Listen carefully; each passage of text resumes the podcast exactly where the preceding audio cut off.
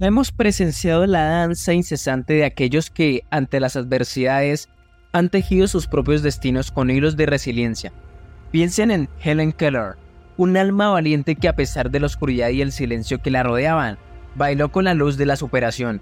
Su historia nos enseña que la resiliencia no es solo una respuesta a las circunstancias, sino una elección de bailar en medio de las tormentas.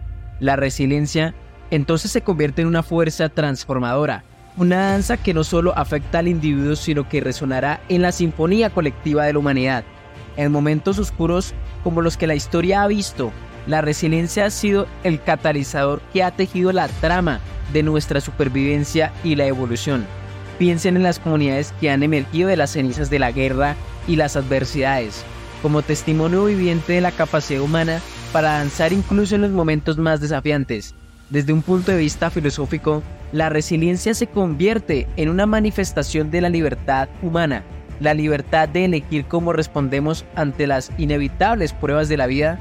En este baile cada paso es una afirmación de nuestra capacidad para encontrarnos y buscar el significado en la adversidad y forjar nuestro destino con propósito y determinación. En el tejido colectivo de la sociedad la resiliencia se convierte en un acto de solidaridad, una danza en la que los individuos se entrelazan para enfrentar desafíos comunes.